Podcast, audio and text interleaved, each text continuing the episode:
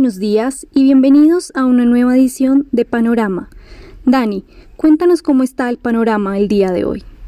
Muy buenos días Sharon, con estos panoramas tan cambiantes durante las últimas jornadas, ayer había comenzado negativo, finalizó con ganancias, hoy estamos viendo en apariencia un panorama despejado en el arranque de jornada con valorizaciones eh, mejor dicho, ya estamos no despejados, sino en panorama soleado, valorizaciones del 3%, en Europa 2,5% en futuros de Estados Unidos, mostrando pues ese cambiante em, sentimiento de los inversionistas durante las últimas jornadas. Ayer precisamente el Standard Poor's en su apertura comenzó por debajo de la media móvil 200 y rebotó rápidamente.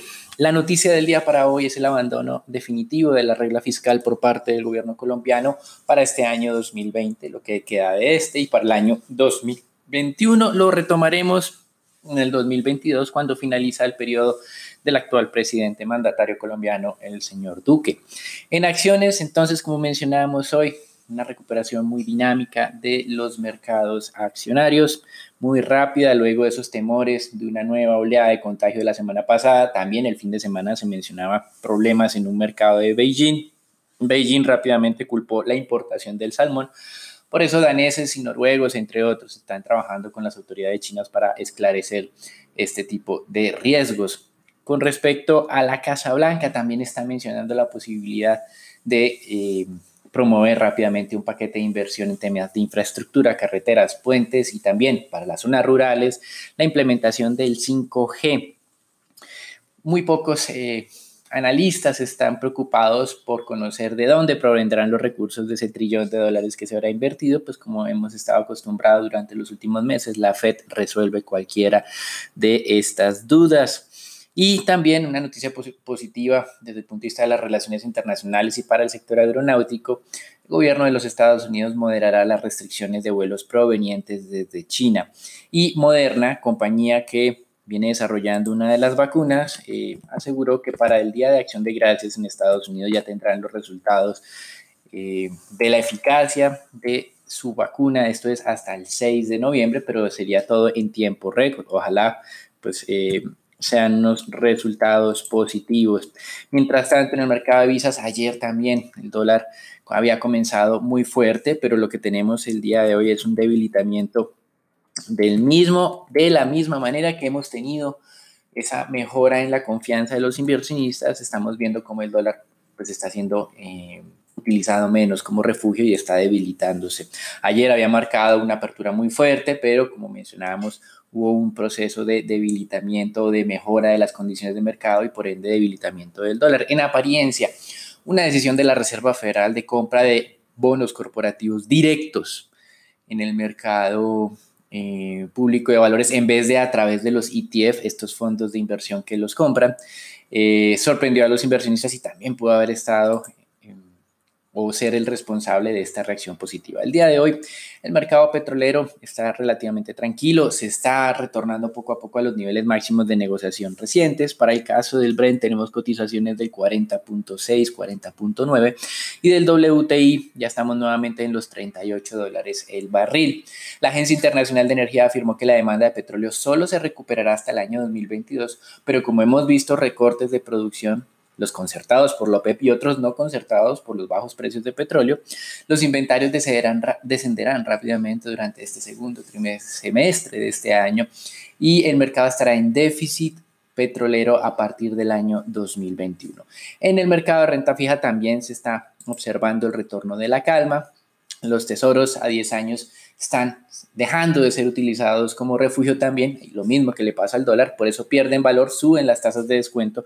Nuevamente tenemos tasas de tesoros a 10 años en el rango 0.75, 0.77%.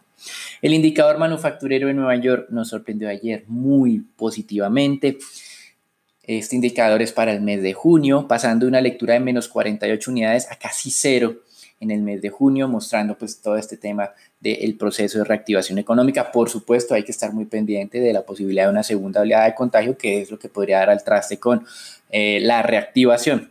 Y en Alemania, eh, esta madrugada el indicador de expectativa económica mejoró a un nuevo máximo histórico en junio de 63.4 unidades. Se reunió el día de, ayer el Banco Central de Japón incrementó el monto del programa de estímulo monetario, casi que lo duplica, pasando de 55 a 90 trillones de yenes. Estos 90 trillones de yenes es casi un trillón de dólares, más o menos el 20 o 25% de la economía japonesa con estímulo monetario.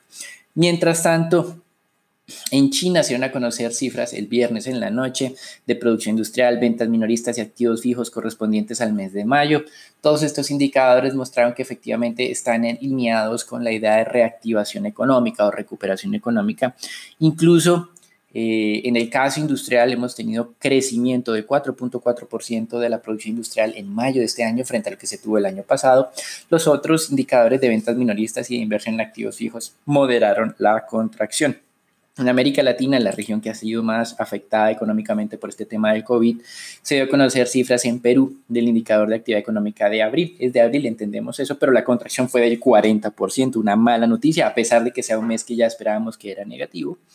En Brasil tuvimos cifras de ventas minoristas más o menos alineadas con lo esperado, también del mes de abril, contracción del 17%, no tan diferente a lo que el mercado venía anticipando como fue el caso peruano. El Banco Central de Chile se reunirá hoy donde mantendrá la tasa de referencia en el 0,50%. Recuerden que la semana pasada el Banco Central de Perú recortó la tasa al 0,25 y que estamos esperando que próximamente el Banco en Colombia Banco de la República continúe con algunas eh, reducciones adicionales de su tasa de referencia. Obviamente estaremos muy lejos de estos niveles que tiene Perú y Chile. Y en Argentina los acreedores anunciaron que aceptarían un recorte del capital adeudado por parte de Argentina de casi el 45%, pero el gobierno argentino al parecer quiere más. Hasta aquí el reporte internacional. Recuerden, muy cambiante el ánimo de los inversionistas en este momento, está muy positivo, el panorama es soleado. Los dejamos con Raúl, Sharon y Daniela para la información del mercado colombiano. Bueno, gracias Daniel. Empezamos con varias noticias para Colombia que se dieron durante el fin de semana. No solo Bogotá, sino también Barranquilla declararon alerta naranja por una alta ocupación de las UCIs. Con respecto a Bogotá, se implementará el pico y cédula. Esta restricción será para ir a establecimientos de comercio, bancos, para pagar servicios, notarías y centros comerciales. Esto dado que a partir de esta semana ya está autorizado que estos centros empiecen a abrir. La restricción del pico y cédula no aplica para cuestiones laborales. La alcaldesa también anunció el levantamiento de la cuarentena en Kennedy, pero se prestará mayor atención a nuevas localidades donde se están presentando un aumento en los contagios como Suba, Bosa y Engativá. Bueno, el viernes el DANE reveló varios datos. En primer lugar, la producción real de la industria en abril de 2020 cayó un menos 36% anual las ventas reales un 36% y el personal ocupado en un 8%. Esta sería la caída más amplia en esta medición desde 1991. De las 39 actividades industriales representadas por esta encuesta, 33 registraron variaciones negativas en su producción real. Por otra parte, Respecto a las ventas reales del comercio minorista, estas disminuyeron en un 43% en abril. El personal ocupado disminuyó cerca un 2%. Las líneas de mayor contribución negativa al comercio fueron combustibles para vehículos, con una variación de un 54%, y vehículos automotores y motocicletas, principalmente de uso de los hogares, con una variación de un 95%. Ahora, con respecto al índice de producción industrial, este presenta una variación de 29, menos 29.6%. Tres de los cuatro sectores industriales presentaron variaciones negativas.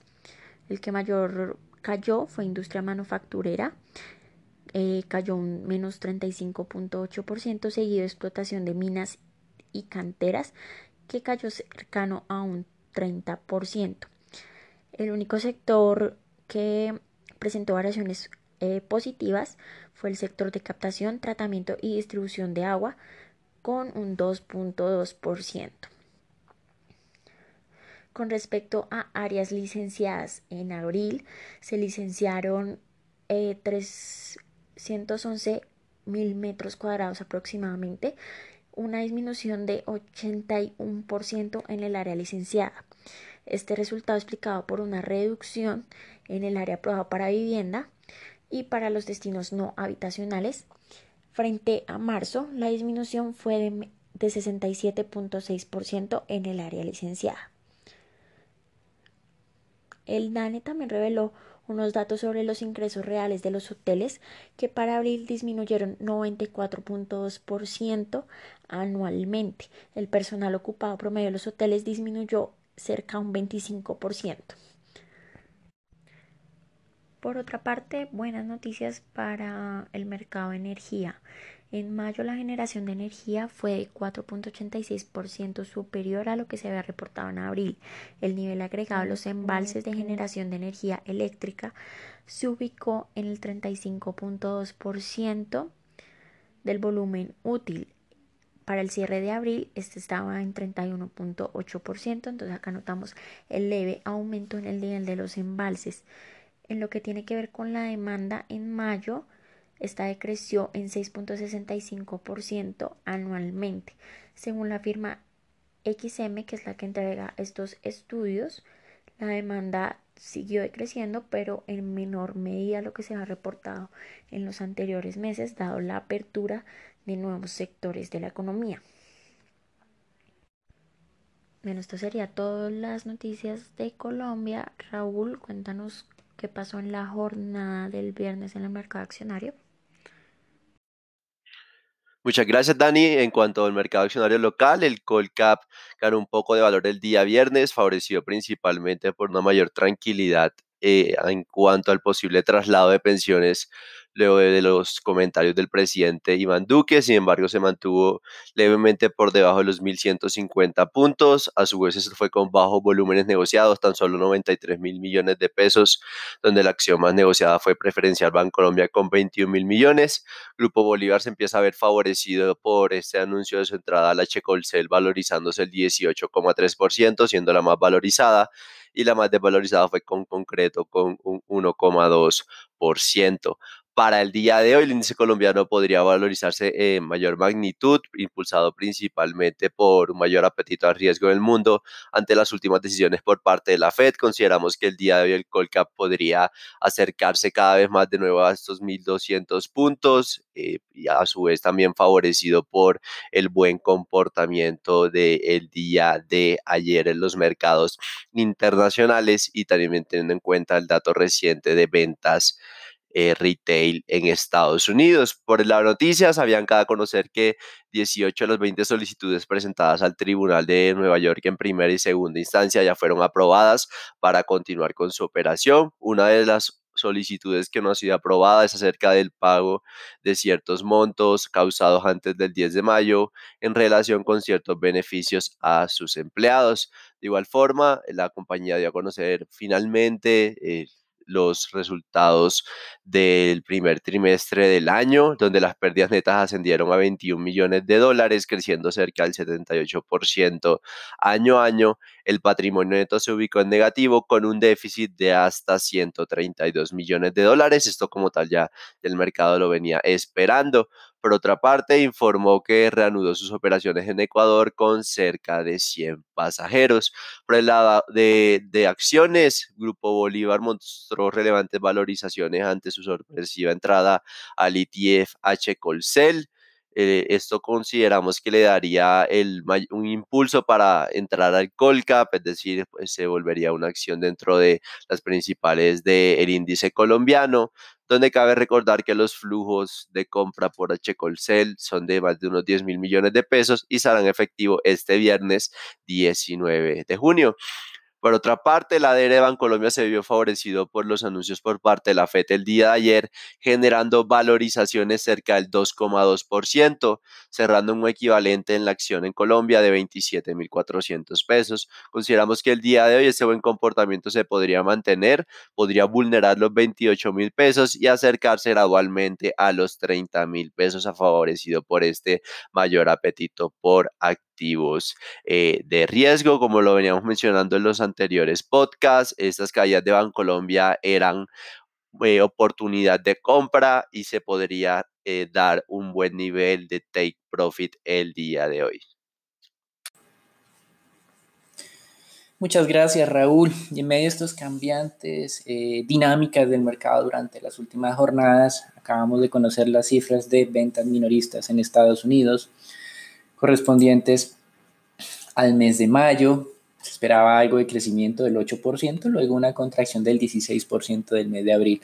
Pues en mayo, de acuerdo a las cifras oficiales, las ventas minoristas crecieron el 17%, en teoría compensando toda la caída del mes anterior y generando una nueva sorpresa positiva a la que ya hemos tenido durante los últimos días. Siendo así, seguimos viendo debilitamiento en teoría del dólar en general en todos los mercados. Para el día de hoy en Colombia, los niveles de soporte son 3.766, muy cerca al cierre de la jornada del día viernes que había sido 3.778,50.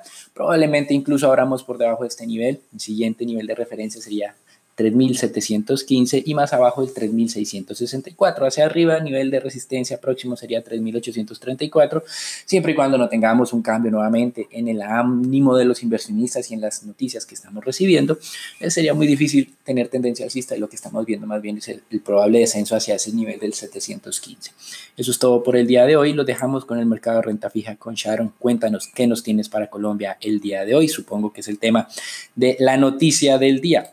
Gracias Daniel. En una jornada de recuperación para el panorama local y junto con las declaraciones del presidente Duque oponiéndose a la posibilidad del retiro parcial de los fondos de pensiones, la curva test fija se valorizó alrededor de 17 básicos y de igual forma la curva test UR recuperó cerca de 0.16 básicos.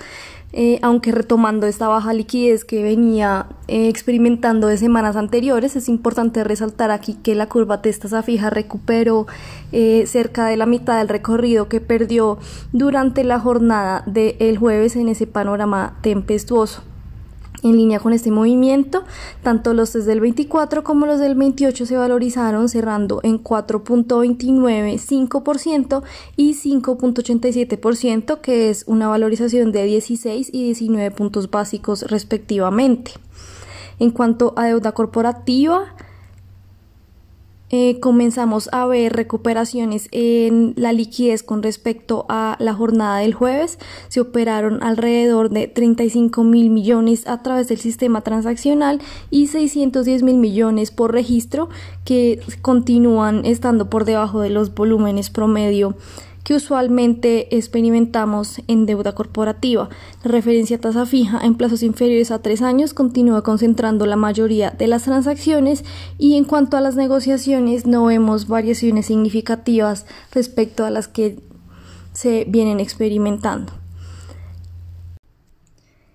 Y ya para terminar, con una expectativa tasa de política monetaria cercana al 2%, que para el consenso de mercados del 2.5%, parece ya estar descontado en su mayoría este movimiento para fin de año, por lo que el espacio de valoración adicional en renta fija local es limitado y recomendamos mantener la cautela y seguir monitoreando de cerca esta dinámica de mercado que por ahora se empezaría a regir por la eh, nueva decisión del Comité Consultivo de la Regla Fiscal de recomendarle al gobierno suspender la regla durante dos años para así poder mantener una consistencia en cuanto al manejo fiscal y retomar esta senda del déficit consistente para los parámetros establecidos a partir del 2022. Es importante eh, resaltar que esta decisión ahora pasa a manos del CONFIS, quien dará su aprobación final para la implementación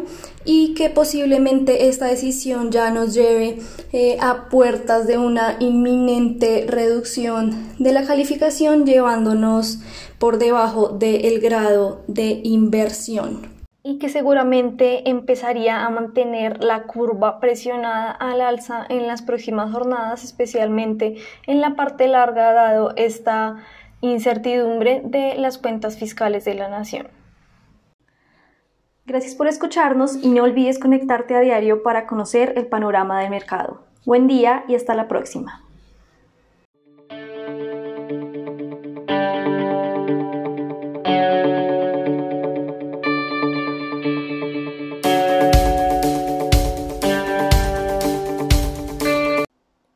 Contenido de la presente comunicación o mensaje no constituye una recomendación profesional para realizar inversiones en los términos del artículo 240.11.2 del decreto 2555-2010 o las normas que lo modifiquen, sustituyan o complementan.